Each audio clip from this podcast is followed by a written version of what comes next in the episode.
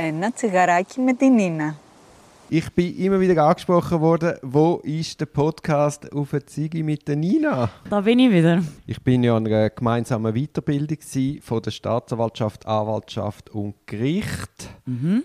Äh, Schwerpunkt Strafprozess, aktuelle Themen und Dauerbrenner. Und ich bin hell begeistert. Sehr gut. Dann erzähl mal, was dich so hell begeistert hat. Das Konzept ist 20 Anwälte, 20 Staatsanwälte und 20 Richter. Okay. Und das ist eine der wenigen Veranstaltungen, die so interdisziplinär ist zwischen diesen drei Berufsgruppen. Obwohl es sehr wichtig ist. Es ist super wichtig. Einfach einmal sich auch gegenseitig den Standpunkt zu erzählen. Und ich, ich wirklich, ich, ich, es gibt ganz viele Themen, wo ich am Morgen vor dieser Tagung felsenfest überzeugt bin, dass ich die richtige Sicht habe. Und am Abend muss ich wirklich sagen, es ist anders. Oha. Oha. Nimmt es dich Wunder, Das was nimmt mich du- Wunder, ja. Ich glaube, alle nimmt es auch Wunder, wo du deine Meinung geändert hast. Okay, Ich hatte äh, das Privileg, gehabt, dass ich dort einen Workshop leiten konnte mit, mit einem Vizepräsidenten vom Bezirksgericht Zürich. Ja. Und das heißt, ich hatte viermal den gleichen Workshop gehabt, und wir haben das offen gestaltet mit wilder Diskussion. Mhm. Wir haben ein paar Thesen, provokative Thesen in den Raum gestellt. Ja. Und auf denen raus, im Hintergrund hat es natürlich aktuelle Themen gehabt und du und Don'ts im, im Strafprozess. Ja. Und aus denen heraus haben sich dann eben wahrscheinlich auch wegen der Provokation von der Thesen wilde Diskussion ergeben. Und wir haben dann eine Sitzordnung gemacht, wie am Gericht, also rechts alle Staatsanwälte, links alle Anwälte und uns gegenüber das Gericht. Okay. Und das haben wir auch bewusst so gemacht, im Sinn, dass sich wie Fronten bilden. Mhm. Und das ist passiert. Das ist super passiert. Und erstaunlich ist auch gewesen, jedes, oder ich habe ja dann viermal die Thesen haben wir in den Raum gestellt und viermal hat das Gespräch komplett andere Richtungen genommen. Ja. Also vor allem, dass ich eben viermal das gesehen habe, hat glaube ich schlussendlich dazu geführt, Dass du deine These überarbeitet hast. Nein, nicht meine, ja, nein, These nicht, aber also ich, ich habe These, muss ich auch nicht sagen, man sieht dann schon, welche These von mir ist und welche Thesen äh, vom, vom, von meinem Kollegen, der Vizepräsident war. Mhm. Also, ich fange mal an. These 1. Richterinnen oder halt Richter überschätzen den Aussagewert der Untersuchungsakten. Als Hintergrund habe ich erklärt, dass, oder es ist klar, die These ist von mir und nicht von einem Richter. Im Hintergrund habe ich erklärt, vor allem Einvernahmeprotokoll. Ja. Also ich sage so, die Juristenausbildung ist ja so, dass die Anwälte und die Staatsanwälte die sind meistens einmal am Gericht gewesen. Also die wissen, wie ein Gericht funktioniert.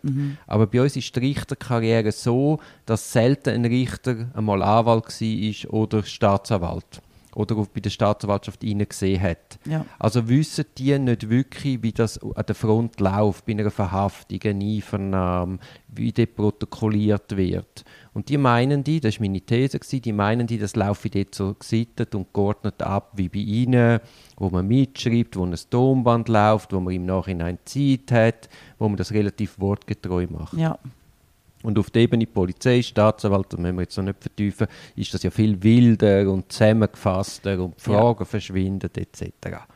Und ich sage dann, oder die These ist dann, oder mein Problem ist, dass die dann die Leute an Nebensätzen aufhängen, wo, so, wo sowohl der Steher wie auch die Anwältin weiss, die sind so nie gefallen. Ja. Oder und das Gericht nimmt dann zwei Jahre später irgendeinen Nebensatz aus einer polizeilichen Einvernahme und begründet dann damit irgend, irgendeinen Schuld- oder einen Freispruch. Und die These beruht auch vor dem Hintergrund, dass Protokollqualität hat mehr zu tun mit der Schreibkompetenz vom Protokollführer, der Schreibfreudigkeit, also da gibt es ja Leute im C-Adler-System, Ja. dann sind natürlich die Protokolle auch viel kürzer und auch halt vom Dolmetscher. Ja. Maßgebend Dolmetscher, ja. Und es hat ja jeder von uns schon die krassen Fälle erlebt, dass man ein, ein Protokoll im geschliffenen Deutsch hat und wenn man dann der Person nochmal gegenüber sitzt, merkt man, obala, der kann ja keinen geraden Satz. Ja. Ja. Und dort ist es allen offensichtlich. Aber es ist eben auch schon bei einer normalen Person in einer Mundart-Einvernahme, nur schon die Übersetzung ins Hochdeutsche Klar. kann zu Sinnverfälschungen führen. Und selbst, das passiert selbst, wenn man wortgetreu protokolliert, weil der Interpretationsspielraum öffnet sich durch die Protokollierungstechnik enorm. Weil alles Nonverbale verschwindet. Oder wenn wir jetzt da reden, dann ist meistens relativ klar, wie man etwas muss einschätzen muss. Ja. Und wenn man dann das später auf Papier liest, dann ist das allenfalls nicht mehr so klar, weil du die ganze Mimik das weg ist so, ja. Und dann, das eröffnet den Interpretationsspielraum auch für Gericht. Und das kann dann völlig falsche Weg nehmen, eine Aussage, wo überhaupt nicht so gemeint ist, wie sie dann zwei Jahre später vom, vom Gericht gelesen wird. Mhm. Dann, zu meinem ganz grossen Erstaunen, hat ein Gerichtspräsident gemeint, er könne die These unterschreiben. Okay. Das ist fast der Kiefer, aber Ja, das glaube ich, ja. du Ribonin sprachlos ist selten. Dann haben wir Richter gehabt, von der Mil wo auch in der Militärjustiz Funktionen bekleidet. Ja. Und in der Militärjustiz ist es so, dass du vor Gericht alle Beweise nochmal abnimmst. Genau. Und die hat, das hat sich dann gezeigt in der Diskussion, die haben viel größeres Bewusstsein für die Bedeutung von diesen Beweisabnahmen. Also die, für die hat, ist Akte wichtig, aber sie finden, man muss im Zweifel die Leute nochmal sehen. Mhm. Und das ist natürlich, das ist auch bei mir ein Augenöffner gewesen, dass die Militärjustiz, weil wir im Zürcher Kuchen die Beweisabnahmen wie nicht mehr nicht kennen. Ja. Und wenn man einmal so an einem Tag oder zwei so eine geballte Ladung an Beweisabnahmen sieht, dann sieht man auch, wie, wie das ganz ein anderes Bild gibt. Das ist so. Dann hat jemand festgestellt, dass das Obergericht viel geneigter ist, Beweise abzunehmen als die erstinstanzlichen Gerichte. Und das ist so, das würde ich auch so unterschreiben. Und es hat auch Leute vom Obergericht gehabt, die das auch bemängelt haben, dass eben die erste Instanz einfach so quasi ein bisschen Erledigungsprinzip frönt und sich halt nach Sicht von der oberen Instanzen wie zu wenig Neugier entwickelt, um wirklich Beweis selber abzunehmen. Ja. Okay. Oder auch gerade die ganze Protokollierungstechnik zeigt ja, eben man hat einen Zeugen auf Papier geschliffenes Deutsch, aber auch da wäre ja dann wirklich interessant. Ja. Also dort hast du ja genau die gleiche Problematik wie beim Beschuldigten. Aber dann findest du es wie dort findest du es einmal nicht nötig, den selber anzuschauen. Und vor allem bei Sexualdelikt wird das halt sehr problematisch angeschaut. Mhm. Und dort hat es gewisse Richter gehabt, die gesagt haben, man könne eigentlich das Protokoll von der Untersuchung kübeln. Auch Staatsanwälte haben das gesagt. Weil man können das Geschehen von so Einvernahmen, gerade bei Sexualdelikt, das können wir fast nicht auf Papier bannen. Das ist so. Wobei ich finde, es wird verhäufter gemacht. Auch dass, dass die äh, Geschädigten nochmal müssen antanzen Ja, ja, ja, das ist die Rechtsprechung vom Bundesgericht, wo sagt, bei Vier-Augen-Delikt muss man die Geschädigten vor Gericht befragen. Eben, also es, es passiert schon mehr als auch schon. Also immerhin das. Und dort eben, es ist der, der, auch der eigene Eindruck, wie jemand agiert, wie die Mimik. Äh, sieht man, schau- schaut immer rechts auf und alles so Sachen. Also das finde ich schon wichtig, ja. Wobei dort haben wir halt das Problem, dass wir in der Vernehmungslehre überhaupt nicht geschult sind. Es ist ja erstaunlicherweise kein Fach in der Ausbildung. Selbst auch Richter werden da nicht explizit geschult. Wie im Übrigen auch bei der Protokollierung gibt es ja auch keinen Lehrgang, wie protokolliert man. Das ist so ein Learning by Doing. Und dann hat einer einen interessanten Einschub gemacht. In den USA, in den Film sieht man das einmal, hast ja so, so die Pistinnen oder die Pisten, die einmal wie wild mittippen. Mhm. Und gleichzeitig laufen in den USA äh, das Protokoll mit. Mhm. Und das, das Transkript, das die erstellen, ist dann gekoppelt mit der Aufnahme und du kannst dann via einem Wortprotokoll an die, an die, an die entsprechenden Stellen in der Aufnahme springen. Okay, Und das ist natürlich perfekt. ja. Also du liest ein Protokoll, langweilig, langweilig, lang. Ah, das interessiert mich, da will ich genau hören, wie wirklich der Wortlaut ist. Okay, Und das finde ich eigentlich die ideale Lösung. das wäre eine gute Lösung, ja. Und ich meine, das mit der Transkription, das ist ja jetzt heute mit der modernen Technik. Also wir sind nicht mehr weit entfernt und dann kann das irgendein Computer Ja. mitschreiben. Also wird man da irgendwie mit der Technik müssen gehen und irgendeine sinnvolle Lösung finden. Wo dann in 40 Jahren umgesetzt wird. Ja, das ist halt das Problem. Dann äh, Protokollierung ist noch die Diskussion gewesen, ob man Emotionen, es gibt ja so Staatsanwälte oder Polizisten, wo Emotionen in Klammern einmal, sie weint oder er brüllt oder Er lacht. er lacht gestern, er lacht, ja. Da ist die Meinung sehr unterschiedlich, ob das zu begrüßen ist oder ob das tendenziös ist, weil es ist natürlich auch eine Selektion. Da Und es wird total unterschiedlich gehandhabt. Die einen machen es nie und die anderen machen es. Und dann haben wir schon das erste wieder ein Problem. Genau, und dann haben gewisse Anwälte darauf hingewiesen, dass man das oft in der Einvernahme gar nicht mitbekommt, weil das einfach geschrieben wird. Und es ist ja auch, eben erlacht, ist auch immer interpretationsbedürftig. Natürlich. Und als Anwalt, wenn du dann einmal sagst, jetzt, das wäre mir drin, Mhm. ist dann auch wieder die Frage, schreibst du den wirklich auf oder hast du eine lange Diskussion?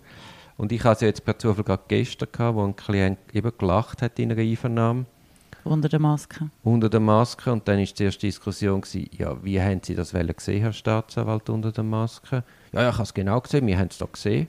Hat er auch gerade noch für die Protokollführung geredet. Und ich habe dann gesagt, ja gut, äh, wenn er lacht, aber jetzt schreiben wir in dem Fall auch jedes Mal auf, wenn Sie lachen. Oder wenn jemand sonst im Raum lacht. Ja. Oder? Also was willst du mit dem Lachen? Und dann hat man es dann weggelassen im Protokoll. Okay.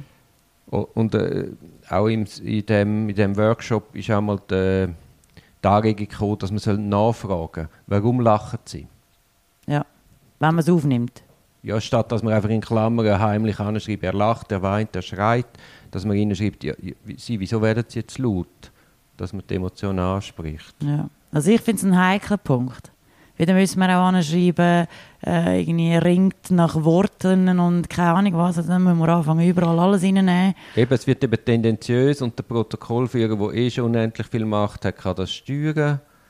Und ich finde es auch heikel und eben, es gibt gar keinen Grund, dass da nicht eine Aufnahme mitläuft, wo man das einfach kann im Nachhinein anschauen.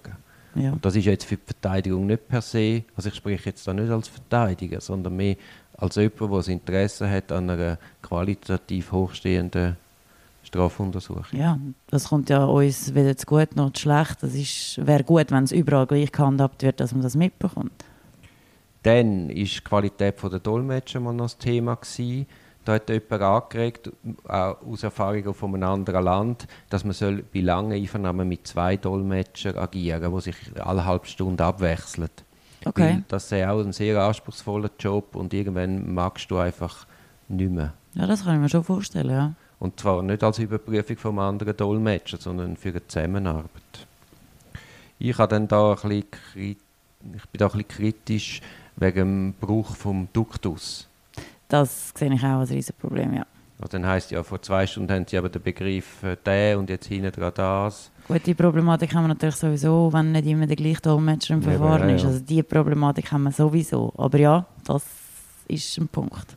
Dann war noch die Diskussion, gewesen, oder der Beschuldigte wird dann fünf, sechs, sieben Mal befragt und der Geschädigte vielleicht zweimal. Mhm. Und einfach so, auch, dass man das weiß. Ich meine, je mehr Einvernahmen man über eine Sache hat, über einen längeren Zeitraum, Ja. also das Erinnerungsvermögen, das ist ja nicht wie ein Glaskasten, der gleich bleibt, sondern Nein. das wandelt sich.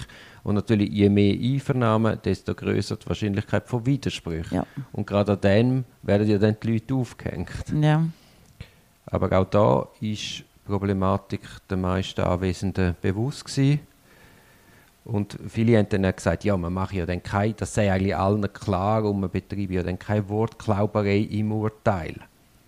Hm. Gibt es aber, Gibt's muss man sagen. Eben, ja, eben, gibt es aber, oder? Dass man irgendjemand aus einem, wegen einem Nebensatz meint, den Vorsatz können nachzuweisen, Ja.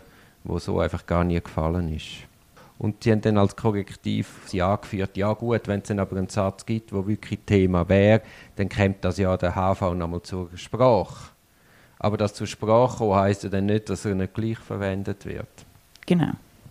Abgesehen von, wenn dann nochmal die dritte Variante kommt, dann ist es eh super. Ja, genau. nochmal ein dritter Dolmetscher, was halt nochmal anders übersetzt. Genau.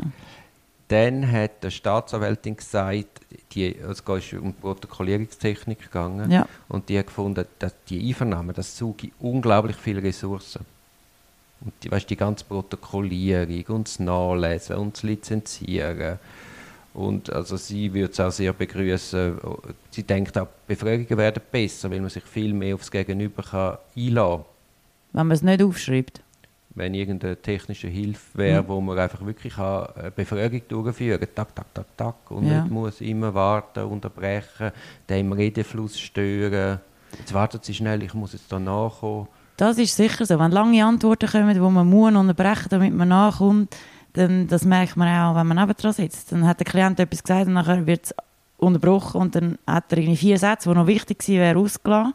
Das finde ich auch, ja. Andere haben dann eben bemängelt, ja eben Videos, das kann man ja gar nicht immer alles schauen. Und die, die wollen darum beim Wortprotokoll bleiben. Aber eben, da, das, wir haben es ja vorher schon kurz angesprochen, mit dieser Transkription, wo du verlinken Das wäre, also ich müsste jetzt auch nicht 18 Stunden Videomaterial anschauen, ohne dass ich es lesen kann. Das, den Punkt sehe ich auch.